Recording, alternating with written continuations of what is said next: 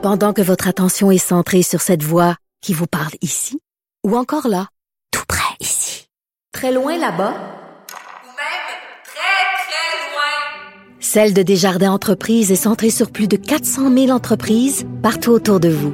Depuis plus de 120 ans, nos équipes dédiées accompagnent les entrepreneurs d'ici à chaque étape pour qu'ils puissent rester centrés sur ce qui compte, la croissance de leur entreprise.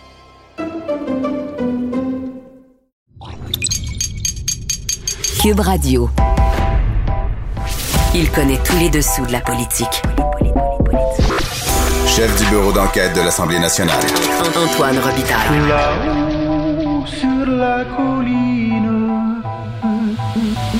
Là-haut sur la colline. Cube Radio. Bon vendredi à tous. Aujourd'hui à l'émission, quel congrès attend Québec solidaire en fin de semaine? Notre vadrouilleur politique, Patrick Belrose, nous présente les grandes lignes du cahier de propositions autour duquel les militants débattront à distance. Même si QS demeure QS, on constate que le parti de gauche veut se recentrer et Belrose nous présente même cinq points de convergence avec la CAQ de François Legault. Mais d'abord, mais d'abord, c'est l'heure de notre rencontre quotidienne avec Rémi Nadeau. Cube Radio. Les rencontres de l'heure. Rémi Nadeau et Antoine Robitaille. La rencontre Nadeau-Robitaille. Et bonjour Rémi Nadeau. Bonjour Antoine. Chef de bureau parlementaire à l'Assemblée nationale pour le journal et le journal, amateur de steak et de tarte au sucre. Mais il n'y a pas de prix de steak et tarte au sucre cette semaine? Non, on va faire relâche étant donné qu'il n'y avait pas de travaux au Parlement, travaux parlementaires. Alors, on reviendra euh, la semaine prochaine. Il va à nos belles traditions. Oui, on va va- mourir de faim d'ici là. Il va rester trois semaines de, Pas de glucides, pas de protéines. trois semaines de session parlementaire Ouais. avec, bien entendu, là, le- le- l'élément clé, la mise à jour économique. Donc, on peut appeler mini-budget parce qu'il y aura vraiment des mesures Oui, euh, vrai. fiscales. Donc, jeudi prochain. Et euh, tu sais que François Legault a parlé récemment de différents élém- éléments oui, qui vont débouler aussi euh, une loi pour favoriser euh, l'achat de, de- de produits fabriqués au Québec. Oui. Et même pour en Par l'État. Oui, exactement, même pour favoriser. Donc, Il l'a euh, dit dans son discours à Trois-Rivières. Hein? oui, dans l'octroi des contrats publics. Et euh, on attend aussi le plan là, pour le transfert des euh, fonctionnaires vers les régions. Alors, il y aura Hmm. beaucoup de choses quand même. Là. Je pense qu'on s'ennuiera pas d'ici Noël. Aujourd'hui, vendredi, d'ailleurs, il rencontre le maire de Québec, Bruno Marchand. Je ne sais pas Oui. s'ils vont discuter du fait que le premier ministre veut faire en sorte qu'il y ait 5000 emplois qui quittent la capitale. Ben, c'est ça. Moi, en tout cas, je, je trouverais ça préoccupant. Et on se souvient à l'époque, le maire Lallier, le maire Pelletier avant lui, il y avait des comités pour empêcher que la capitale se vide de ses fonctionnaires. On- C'est sûr qu'on est à une autre époque de plein emploi, mais ça fait rien. C'est toujours euh, inquiétant de voir la capitale se vider de, de certains de, de ses éléments. Parle-en aux restaurateurs de la Grande Allée qui trouvent que c'est euh, déjà euh, pas mal tranquille. Imagine euh, si on enlève 10 000 personnes, euh, 5 000 pardon, en 10 ans, parce qu'il faut, faut rappeler là, que dans l'engagement, Ah c'est sur 10 ça, ans. dix ans. Mais Ouais. quand même, ça fait, ça fait beaucoup de monde. Et Régis Labombe avait euh, vraiment été plutôt discret là-dessus, euh, un peu étrangement. Je sais pas si c'est parce qu'il se disait que ça arriverait Il était en négociation pour autre chose. Oh oui, c'est ça. Peut-être aussi qu'il se disait que ça arrivera juste pas. C'est ça. Comme bien du monde pense euh, de ça, de ça et du troisième lien. Merci. Merci de rire. Merci de rire, Rémi. Attends, notre débat s'en vient. Fin de semaine de congrès. Oui, oui. Alors, Québec solidaire euh, en fin de semaine euh, du côté de Montréal, mais tout est pratiquement virtuel euh, dans cet Et que c'est plate. C'est vraiment plate. On a eu ça, nous, les, les chroniqueurs politiques. Euh, c'est malheureux, mais on va suivre. Écoute, on va suivre sur notre ordinateur au cours de la fin de semaine. Et il y aura des discours qui seront prononcés par Manon Massé et Gabriel Nadeau-Dubois samedi soir à Montréal, mais c'est assez tard. Il y a quelque chose en présentiel. Ben, c'est juste Je cette, cette portion-là. songeais y aller, moi, mais finalement, j'irai pas. Oui, c'est ça. C'est juste c'est cette comme une fête. Oui, ben puis en fait, c'est pour euh, l'élection des porte-paroles, mais il n'y a pas d'opposition. Donc, on sait, donc c'est Gabriel Nadeau-Dubois et Manon Massé. Ils vont prononcer des discours. Et pour le reste, ben, ça se fera de façon virtuelle. Et euh, Patrick Belrose va te parler davantage du contenu. Dans le détail. Oui, parce qu'il a fait une entrevue avec Gabriel Nadeau-Dubois. Moi, On je va même parler- faire jouer de la musique. Bon, ben voilà. Je vais te parler, moi, du euh, Parti conservateur du Québec. Parce Oui. que eux aussi tiennent leur congrès au cours de la fin de semaine. Et aussi virtuel. Et aussi virtuel, mais et, et- et c'est dur pour nous. On peut pas comme tout écouter en même temps, mais moi, je vais essayer quand même d'aller d'un à l'autre et voir euh, des éléments euh, de, de- de ce qui sera discuté chez les conservateurs. C'est intéressant parce que c'est sûr qu'on on s'est pas beaucoup attardé au parti euh, dans les dernières années. Et là, ben évidemment, il y a une montée dans les intentions de vote. Oui. Et Éric Duhem fait bien depuis qu'il est là. Ceci étant, dans son mot, le mot du chef dans les documents qui, ont, qui Oui. sont remis, je trouve ça un peu curieux. Par exemple, il dit que le parti est passé de 1 à 11 euh, dans les sondages. C'est pas les données que t'as? Ben, dans le dernier léger qu'on a, c'est à 8% en fait. C'est quand même une très bonne progression, mais je ne sais juste pas où il a pris le 11 Où il prend son 11. ou C'est un autre sondage. En tout cas, selon léger, euh, c'était 8 euh, d'appui. Et évidemment, euh, du côté de la région de Québec, c'est plus important, c'est 18 dans la région de Québec Oui, c'est ça. euh, pour le Parti conservateur. J'allais dire peut-être que le 11, c'est dans la région de Québec, mais c'est encore plus fort dans la région de Québec. Alors, je- b- bref. Ceci étant, il y, a- il y a des propositions très intéressantes et, tu sais, on voit justement Québec solidaire, Patrick t'en parlera, il y a beaucoup de mesures, là, bien qu'ils disent qu'ils recentrent un peu puis qu'ils veulent être plus terre à terre, il y a quand même beaucoup de choses, là, des, des congés, euh, un congé férié à chaque mois, puis euh, quatre semaines de vacances pour tout le monde, etc. Euh, du côté d'Éric Duhem, je trouve le programme particulièrement intéressant et différent, je dirais, des autres sur la famille, parce que comme un peu Mario Dumont avait tenté à, à l'époque avec l'ADQ de, de présenter un- une allocation versée directement aux parents, Oui, le Ben, 100 là. ben, alors, dans le cas de Éric Duhem, il parle de 200 dollars Mm. par semaine euh, versés par enfant euh, admissible directement et, et rendu qu'un des deux parents ait un emploi à temps plein. Alors là, j'entends évidemment les gens qui vont dire, OK, il, veut que les femmes demeurent à la maison. Pour que, bon. Mais euh, ce sera à voir. J'ai hâte de voir comment ça sera discuté dans, le- dans le cadre euh, du, du Congrès. Euh, mais c'est donc très généreux parce qu'il y a ça. Mais aussi, on dit qu'on maintiendrait le système d'allocation actuel, Mhm. qui, est déjà plus généreux depuis que François Legault est au pouvoir. Ils ont augmenté euh, les montants versés. Mais en plus de ça, il y aurait un supplément de 2000 dollars aux ménages qui donnent naissance ou qui adoptent un deuxième enfant. Et après ça, il y aurait même un supplément de 5000 dollars pour le troisième enfant. Et en plus de ça, il y aurait aussi, pour une famille nombreuse qui aurait quatre enfants ou plus, une subvention qui pourrait aller jusqu'à 5000 dollars pour acheter Cinq... Une fourgonnette. Oh, OK. Parce que ça prend de la place pour euh, les, les transporter. alors, bon, alors écoute, euh, il y, a ces éléments-là que j'ai trouvé, euh, bon, C'est une vieille idée, ça, des, des allocations comme ça. Je me souviens, moi, pour euh, la naissance de mon premier enfant, c'était en 1994, on avait eu euh, des sous, mais vraiment pas beaucoup. Puis pour le troisième, c'était intéressant. Mais Ben- quand mon troisième est arrivé, ils ont créé les, les garderies. Là, il n'y avait plus d'allocation. Non, c'est ça. Alors, du côté des gens... Ça aurait été un 5000 pièces dans le temps, quand Ben, même. Imagine. Alors, du côté du Parti conservateur du Québec, on dit que c'est pour favoriser la natalité. Ouais. Et euh, bon, et de- dans le préambule de, de cette section-là, on dit que l'État est devenu comme un monopole avec les services de garde et que l'on veut donner le davantage de choix. Euh, donc, il y, a- il y a ces éléments-là, mais il y a plein d'autres trucs. Écoute, pour la santé, on veut euh, qu'il y ait possibilité d'avantage pour euh, le privé, euh, mais avec des services qui seraient dont le coût serait défrayé par la carte d'assurance maladie. Toutefois, euh, on, voudrait modifier la loi sur la santé publique pour, Oui. faire, pour faire en sorte que le gouvernement ne puisse pas imposer la vaccination à qui que ce soit. Il y a des mesures donc en, en lien avec on- euh, le mécontentement à l'égard des, des consignes sanitaires et de l'urgence sanitaire, de- oui, de l'état d'urgence sanitaire aussi. La phrase est intéressante. Les pouvoirs conférés par l'état d'urgence sanitaire sont extraordinaires et devraient être limités à des situations d'urgence et justifiables scientifiquement. Et voilà. Et on, et on dit qu'après ça, Il y a bien du monde qui vont être d'accord avec ça. là. et, et- et que toute dépense aussi euh, liée à l'urgence sanitaire devrait être rendue publique. Euh, et ça aussi, je veux dire, je serais, moi, je serais pas contre ça, évidemment. hein. On veut toujours plus de transparence. Du Alors, privé en santé aussi, hein? oui, On veut s'appuyer sur euh, Shaoli. euh, Oui. ouais, c'est ça. pour que les gens aient davantage de choix. Alors, euh, écoute, il y, a- il y a vraiment une, une brochette euh, de, de propositions. euh, ça, c'est, très large et ce sera intéressant de voir qu'est-ce qui est retenu et euh, les discussions qui autour de ça. euh, évidemment, dans le cas du Parti conservateur du Québec aussi, le défi, c'est de percer un peu euh, médiatiquement parlant, parce que, je- te le disais, il y, a- un autre congrès en fin de semaine. Il y en a un à tous les week-ends depuis, euh, depuis celui de la CAQ. Là. Après ça, ce sera les libéraux et ensuite le Parti québécois. Alors, c'est sûr que pour eux, c'est peut-être un peu plus difficile d'avoir de l'attention médiatique, mais euh, je pense qu'il faut se tourner quand même vers ce que fait ce parti-là et ce que prépare ce parti-là parce qu'il a pris de l'importance dans les appuis. On s'en reparle en début de semaine prochaine, Rémi. C'est un rendez-vous. Maintenant, euh, François Legault et le hockey. Oui, François Legault qui euh, avait déjà affirmé qu'il voulait qu'il y ait davantage de Québécois dans la Ligue nationale de hockey. Il se désolait de voir qu'il y en avait moins et euh, au fil des ans. Et, et je- on a eu l'impression, en tout cas moi personnellement, j'avais eu l'impression qu'il avait lancé cette idée-là, mais que ça, ça resterait un peu là euh, la première fois qu'il l'a évoqué. Mais non, il, il y a eu une rencontre il n'y a pas tellement longtemps avec le directeur de Hockey Québec, le nouveau directeur qui est Jocelyn Thibault, l'ancien gardien de but de la Ligue nationale de hockey.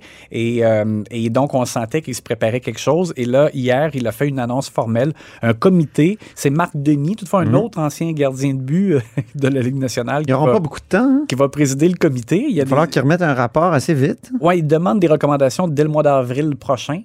Euh, donc ça, ça veut dire qu'effectivement, il faut aller vite. Peut-être, remarque, moi, je suis pas un expert dans le domaine du développement du hockey. Mhm. je, je pense qu'au fil des ans, il y a eu beaucoup de, de suggestions euh, d'évoquer pour arriver à améliorer le développement. Non seulement le fait que... Mais on néglige les universités, non?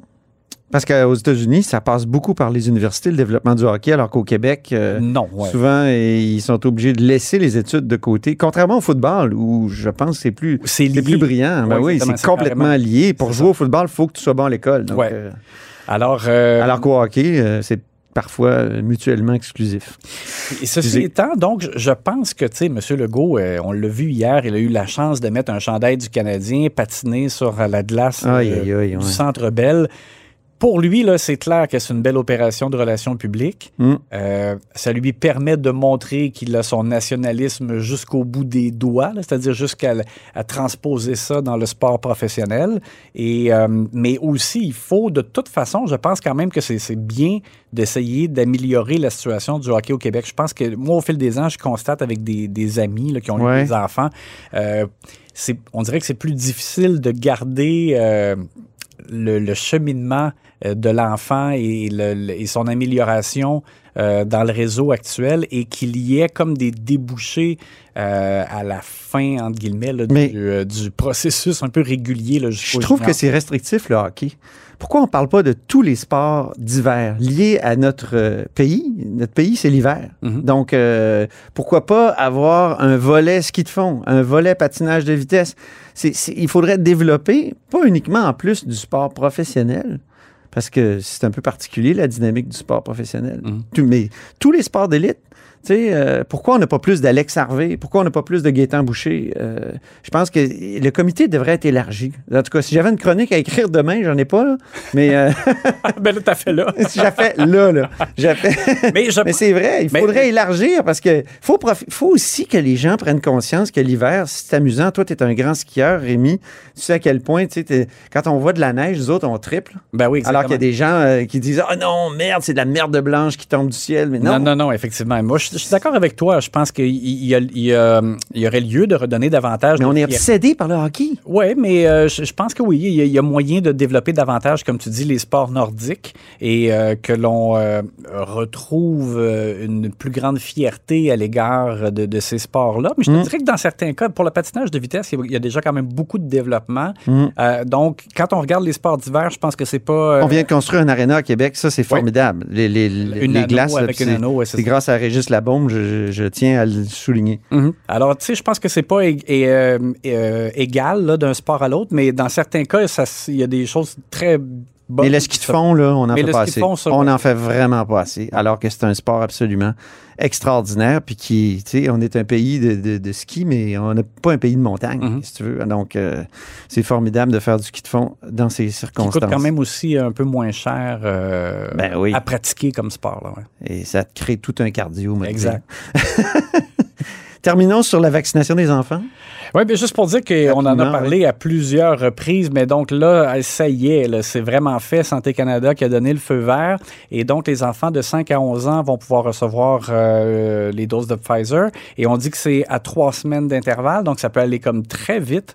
Euh, le gouvernement du Québec, avec, ben, je dis le gouvernement, le, le responsable de la campagne de vaccination au Québec, Daniel Paré, euh, était prêt. Il l'avait déjà dit. Il y a eu le temps de, de- de faire toute la préparation euh, en, amont. Et euh, donc, on dit que dès la semaine prochaine, ça commence. Euh, alors, on, on a bon espoir qu'au début 2022, euh, il y a une bonne majorité là, des enfants. Ça, c'est la condition pour lever l'état d'urgence, Oui. Rémi? Oui, puis enfin, peut-être enlever le masque dans les lieux publics, puis les, les, La les- lassitude des les masques. dernières consignes qui nous tapent sur les nerfs, les restrictions de, de rassemblement dans les domiciles, etc., etc. Donc, euh, allons-y. Euh, je- moi, j'espère que les parents ne seront pas réticents parce qu'on sent là, euh, le, le- le- le représentant des directeurs d'école a, dit à notre collègue Geneviève Lajoie qu'il avait senti un peu d'inquiétude chez les parents.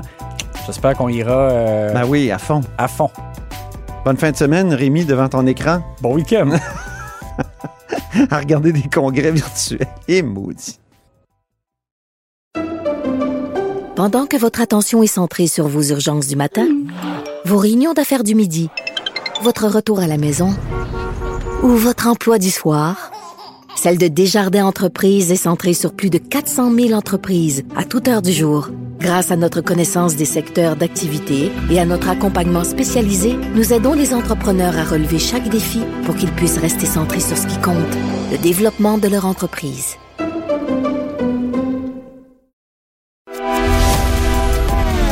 Grand philosophe, poète dans l'âme, la politique pour lui est comme un grand roman d'amour.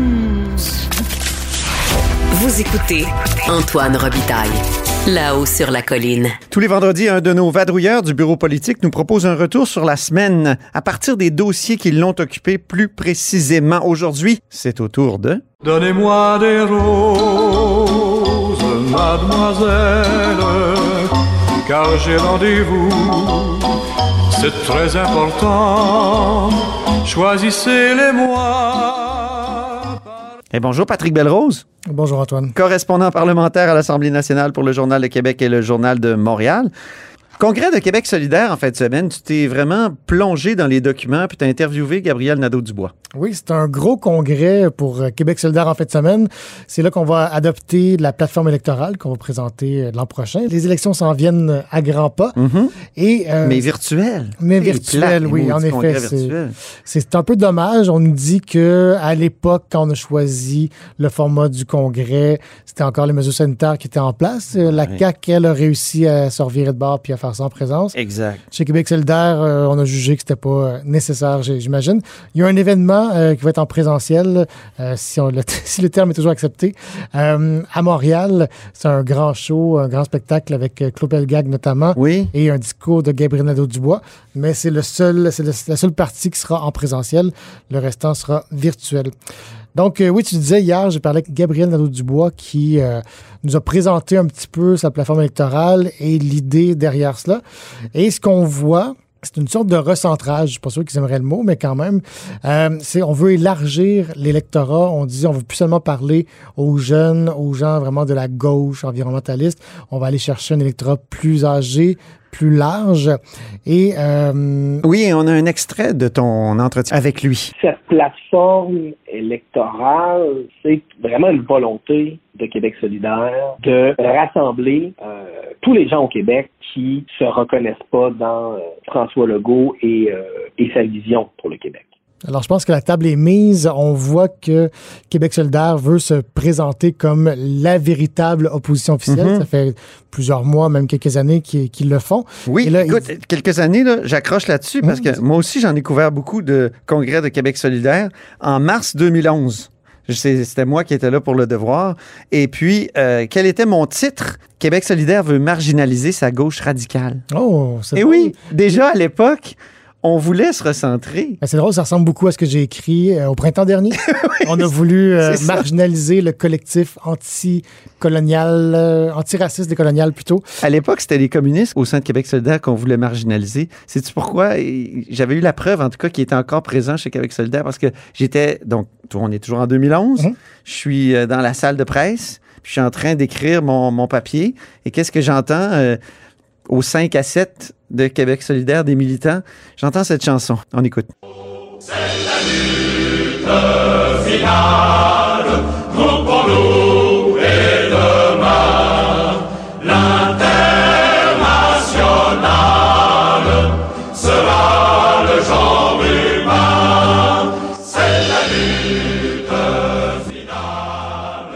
Alors, les gens de Québec solidaire étaient un petit peu mal à l'aise parce qu'ils voulaient justement marginaliser leur gauche radicale. C'est les doux de l'international qu'on a entendu. Exactement, c'est le fameux hymne communiste euh, du, euh, du début du siècle. Et, et- et c'est ça, ils m'ont dit à cette époque-là, ben non, mais on chante aussi d'autres chansons, là. On, on chante du pain des roses euh, de l'époque de Françoise David. Ben, je referme cette parenthèse. Ben, si, si on revient un petit peu moins loin dans le temps, en 2018, Oui. tu te souviendras que la plateforme électorale de Québec solidaire, c'est Manon Massé, à l'époque, qui était le, le visage, si on veut, de Québec solidaire, Oui. euh, avait été critiquée parce qu'on disait, ben, c'est- c'est c'est très ambitieux. euh, on disait un petit peu licorne aussi euh, euh, dans- dans- dans les critiques. Par exemple, il y avait, euh, il y avait 38 stations de métro qui étaient proposées euh, en 12 ans. On voulait créer 38 nouvelles stations de métro. Euh, Québec solidaire se faisait dire, ben là, franchement, vous, vous, vous rêvez en couleur un petit peu. Donc, cette fois-ci, on nous présente la plateforme comme euh, quelque chose de plus terre à terre, de plus concret, de plus précis. Monsieur Nadeau-Dubois disait de plus proche des préoccupations quotidiennes des gens. Comme Donc- quoi, par exemple? Ben, c'est ce que j'allais dire. Ça, c'est le discours. Sur le fond, ce qu'on a fait, c'est qu'on a élagué beaucoup de choses qui étaient peut-être trop larges et on est resté, c'est vrai, sur des mesures plus précises, mais ça reste Québec solidaire. Ça Mhm. reste très campé à Ils gardent leur identité. oui. Exactement. Tu sais, on en parlait tantôt euh, hors micro. Euh, leur programme a pris une dizaine d'années à écrire. On Oui. fait ça par consensus avec l'Assemblée générale. C'était très long, donc ils peuvent pas non Ça a plus. été fastidieux. Exact. Donc, ils peuvent peuvent pas pas, se mettre ça à la retourner poubelle, sur scène Ouais, et dire exactement comme François Legault qui contrôle le parti d'une façon différente, Oui. qui peut choisir de changer les. euh, Qui choisit ses candidats aussi. plus rapidement et qui choisit ses candidats, en effet. Donc, parlons un petit peu des propositions. Euh, écoute, je te dirais que si Québec solidaire est élu, ce qui arrivera quand même pas en 2022, faut pas euh, se faire d'illusions, euh, ce serait le paradis des travailleurs. OK. Ce serait la semaine de 35 heures pour tous, quatre semaines de congé pour tous, le salaire minimum à 18 de l'heure. OK. Ajoutons à cela, c'est pas tout à fait lié au travail, mais c'est quand même lié à, à la famille, la gratuité scolaire. D'ici environ 5 ans, 6 ans.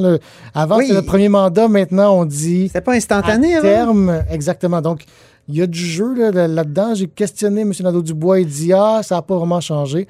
On écoutera les débats en fin de semaine pour voir euh, qu'est-ce qui a bougé là-dessus. Euh, donc, je disais gratuité scolaire euh, au niveau préuniversitaire, au niveau Transport en commun. et cégep. Et transport en commun, 50% de réduction. Et on vise la gratuité aussi. Ah ouais. Donc, ce serait de très, très belles conditions de travail et de vie. M. Nadeau-Dubois dit euh, ben, écoutez, on vit une épidémie de burn-out. Les gens travaillent trop, euh, tombent en épuisement professionnel. Et quand on lui rétorque ben, vous craignez pas qu'avec la pénurie de main-d'œuvre actuelle, Ouais. on vienne empirer la situation. Il dit ben, écoutez, des gens plus reposés sont plus productifs. Donc, c'est à voir. Il n'y a pas vraiment d'études à- à- à- à- qui ont été mises de l'avant pour le prouver, mais euh, c'est à voir. Euh, D'autres propositions? Oui. Je fais un petit, un petit survol. Les chemins de fer électriques, euh, donc pour les passagers et pour la marchandise. Encore là, on n'a pas de- d'échéancier tout à fait précis. On nous dit, ben, c'est la meilleure façon au Québec euh, de réduire la place des camions lourds et aussi des voitures. Donc, on veut que les gens puissent se déplacer en, en train électrique. Euh, J'ai très hâte de voir la facture qui vient avec. Une commission sur le racisme systémique. Oui. Ligne de fracture au Québec entre la CAQ, QS et, et d'ailleurs aussi avec tous les, les autres partis. Euh, Est-ce qu'on veut pas aussi euh, rouvrir la loi sur la laïcité ou la Exactement, c'est- le devoir qui euh, révélait ça ce matin. Oui. Euh, Québec solidaire est déjà opposé à la loi sur la laïcité, donc c'est pas nouveau dans ce sens-là, mais on propose justement de rouvrir la loi, notamment pour enlever la clause dérogatoire qui fait qu'on ne peut pas attaquer la loi devant les tribunaux. Euh, ce serait discuté, mais comme je dis, fondamentalement, la position de Québec solidaire ne change pas. Euh, au début, ils étaient pour le compromis Bouchard-Taylor, mais depuis quelques années, ils avaient adopté... euh, Est-ce qu'il l'abrogerait s'il était au pouvoir, la loi sur la laïcité? Complètement? oui, oui, complètement. complètement. Ils, sont, ils sont prononcés contre en 2019, si Mhm. je me souviens bien. C'est ça. Il y avait un élément que je voulais te soulever, que je Oui. trouvais intéressant. Euh, c'est qu'en lisant la plateforme, ou en tout cas la proposition de plateforme, parce qu'elle sera débattue pendant la fin de semaine, on voit plusieurs points de convergence entre la CAC et Québec solidaire. Fascinant. C'est étonnant, puis je pense qu'à ton époque de l'international, je suis pas sûr qu'on aurait trouvé euh, beaucoup, de points, beaucoup de points de convergence? Entre le Parti libéral du Québec, mettons, au pouvoir à l'époque, Par il y a exemple, 10 ans, et- exactement. Et, Québec solidaire, ouais. Euh, J'en nomme quelques-uns. La fin des hydrocarbures. On sait que M. Legault a annoncé récemment qu'on allait mettre fin à l'exploration et l'exploitation des hydrocarbures, donc pétrole, gaz, euh, au Québec. Une déclaration de revenus unique, proposition de la CAQ que le fédéral n'a pas accepté pour l'instant, mais toujours, euh, toujours au menu. Compléter le réseau des CPE, mettre fin aux agences de placement en santé et euh, créer un tribunal spécialisé sur les agressions sexuelles. Donc, il y a de la convergence, là. C'est déjà le cas, mais c'était déjà dans la plateforme. Donc, oui, il y a une convergence. C'est intéressant. Sur Euh, ces cinq points-là, ça Ah oui, c'est- converge. c'est- c'est la même chose. C'est c'est exactement la même chose entre les deux partis. Et pourtant, le, le parti le plus à gauche et un parti centre-droit. J'ai posé la question à M. Nadeau-Dubois qui m'a dit, ben, écoutez, premièrement, il y a des points de consensus dans la société, donc c'est normal qu'on puisse se retrouver sur certaines choses. Mais il y a aussi une, autre- une autre explication. On, on va l'écouter, puis on va en discuter par après. Au niveau de la bataille des idées, euh, on, on a gagné plusieurs manches. Je pense que le Québec a changé. Mhm. Euh, Puis il y a des idées qui, hier, apparaissaient peut-être comme folles, qui aujourd'hui apparaissent tout à fait raisonnables, voire nécessaires, parce que la crise climatique nous rentre dedans, parce que la pandémie nous a rentré dedans. Je dois donner quand même raison à M. Nadeau-Dubois sur euh, ce point-là. Mhm. Il y a des idées que Québec solidaire mettait de l'avant euh, quand je suis arrivé ici à Québec quoi, en 2014, qui étaient, euh, ben, écoutez, les soldats en fait euh, prêchaient dans le désert, par exemple sur les hydrocarbures. Oui, Jamais qu'on aurait pensé que la CAQ irait de l'avant et interdirait euh, absolument. les hydrocarbures, même que quand, Fran- quand Philippe Couillard a interdit l'exploration pétrolière sur Anticosti, François Legault euh, le narguait. Ah oui, il avait reproché, il avait dit ça n'a aucun bon sens, manque d'ambition pour le Québec. Mm. comme si M. Couillard avait peur de faire de l'argent. Il traitait de géant vert. Exactement. Donc, euh, donc, euh, donc la, la, la CAQ a changé, a évolué. Même chose pour euh, le Québec dans son ensemble. Et euh, sur l'idée aussi d'abolir les agences de placement en santé. Je me souviens que Gabriel Dubois m'en m'en avait parlé. On a fait des entrevues sur le sujet. Et à l'époque, c'était pas du tout à l'agenda. Et maintenant, on voit M. Dubé qui euh, va de l'avant et qui tente euh, tant bien que mal de mettre fin euh, au recours aux agences de placement. Alors, on va te souhaiter un bon congrès virtuel. Déjà qu'on est tout le temps devant nos écrans, c'est un peu euh, difficile encore de passer la fin de semaine. Alors, bonne on- chance. On peut le faire en pantoufle au moins. Ah, OK, excellent. Je veux aussi te parler d'un autre sujet sur lequel tu as écrit ce matin, la vaccination des derniers récalcitrants. Donc, c'est intéressant, ça. Il y, a, il y a des gens qui se laissent convaincre, finalement, Patrick. Il y a des gens qui se laissent convaincre. Écoute, ça a commencé parce que euh, le ministre de la Santé, Christian Dubé, a dit en point de presse cette semaine, il y a encore aujourd'hui 1500 à 2500 personnes qui se font vacciner, une première dose, tous les jours. Puis on s'est dit, ah ben, c'est intéressant. Dans notre tête, euh, la grande campagne de vaccination est terminée, mais il y a toujours environ 2000 personnes qui vont chercher leur première dose. Donc, euh, mardi, j'ai été à la sortie d'un centre de vaccination, puis on a Ah questionné oui? les gens pour voir, ben, tu sais, qu'est-ce qui vous convainc, finalement, qu'est-ce qui vous a convaincu de venir chercher votre première dose? Et, faut le dire, de façon générale, les gens disent, ben, c'est les contraintes sur les loisirs. Le passeport vaccinal, on s'y attendait, mais aussi beaucoup le voyage. Ah des oui. gens qui disent, ben là, on le sait, là, pour les années à venir, même si le passeport vaccinal finit par tomber, pour voyager, ça va être compliqué, il faut se faire vacciner. Euh, et il y avait aussi tout l'élément de pression sociale qui était quand même intéressant, auquel je n'avais pas pensé nécessairement. Un gars, par exemple, Dave, euh, qui n'a pas voulu donner son nom de famille, mais qui dit euh, Ben, Moi, c'est ma blonde. Ma blonde est tannée de manger à la maison, elle veut euh, commencer à aller au restaurant. elle veut aller au restaurant. Donc, le passeport vaccinal, ça marche, là. Ça fonctionne, clairement.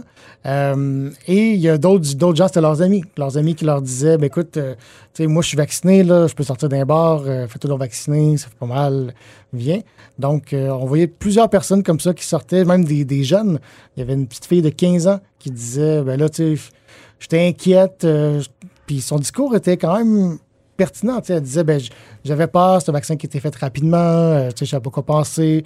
Donc, j'ai attendu un petit peu. Puis elle a dit ben là, maintenant, je veux sortir, je veux retourner au aller au cinéma avec mes amis.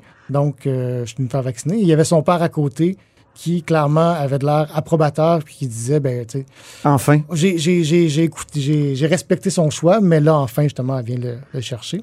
Et un dernier exemple, il y avait une jeune fille de 12 ans qui, elle, pouvait pas se faire vacciner avant parce qu'elle avait pas encore 12 ans.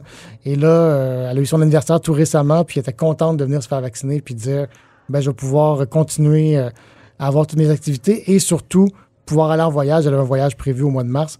Donc, euh, on voit que ça, ça continue. C'est plus prudent comme ça, hein, parce que quand on attrape la COVID et on est vacciné, c'est souvent moins grave. Exactement. Puis en plus, si on peut éviter carrément la COVID, c'est une bonne chose. Ben, pour l'avoir eu, je veux te dire. Surtout que c'est compliqué de voyager. Moi, je reviens de, de Londres. Ben oui, J'ai fait des reportages en Angleterre et en Écosse. Puis, C'était bon euh, ton reportage sur le tunnel. Merci. Il y a un tunnel à Londres. Il y a un troisième lien à Londres. Il y a un débat sur le troisième lien à Londres, oui. Mais tout ça pour dire que c'est compliqué voyager. Euh, par exemple, en Angleterre, ben, c'était deux tests PCR si tu passais environ plus qu'une semaine, un petit peu, là, Mhm. euh, au deuxième jour et au huitième jour. Donc, ça coûte cher. Mais surtout, on se disait, ben, si jamais il nous arrive quelque chose, faut s'isoler. Faut, Ben oui. euh, faut se mettre en quarantaine. Tu te mets en quarantaine où? Dans une chambre d'hôtel. Il faut que tu trouves à manger. Donc, c'est compliqué. Je préfère être vacciné pour éviter euh, tout ça. Il y a toujours le risque de la COVID longue qui, qui a l'air épouvantable. Tout à fait. Vraiment. En effet. Merci infiniment, Patrick Belrose. Alors, bonne fin de semaine. Ça fait plaisir. Patrick Belrose est correspondant parlementaire ici à l'Assemblée nationale pour le journal et le journal. Et c'est ainsi que se termine là-haut sur la colline en ce vendredi. Merci beaucoup d'avoir été des nôtres. N'hésitez surtout pas à diffuser vos segments préférés sur vos réseaux. Ça, c'est la fonction partage. Et je vous dis à lundi. Cube Radio.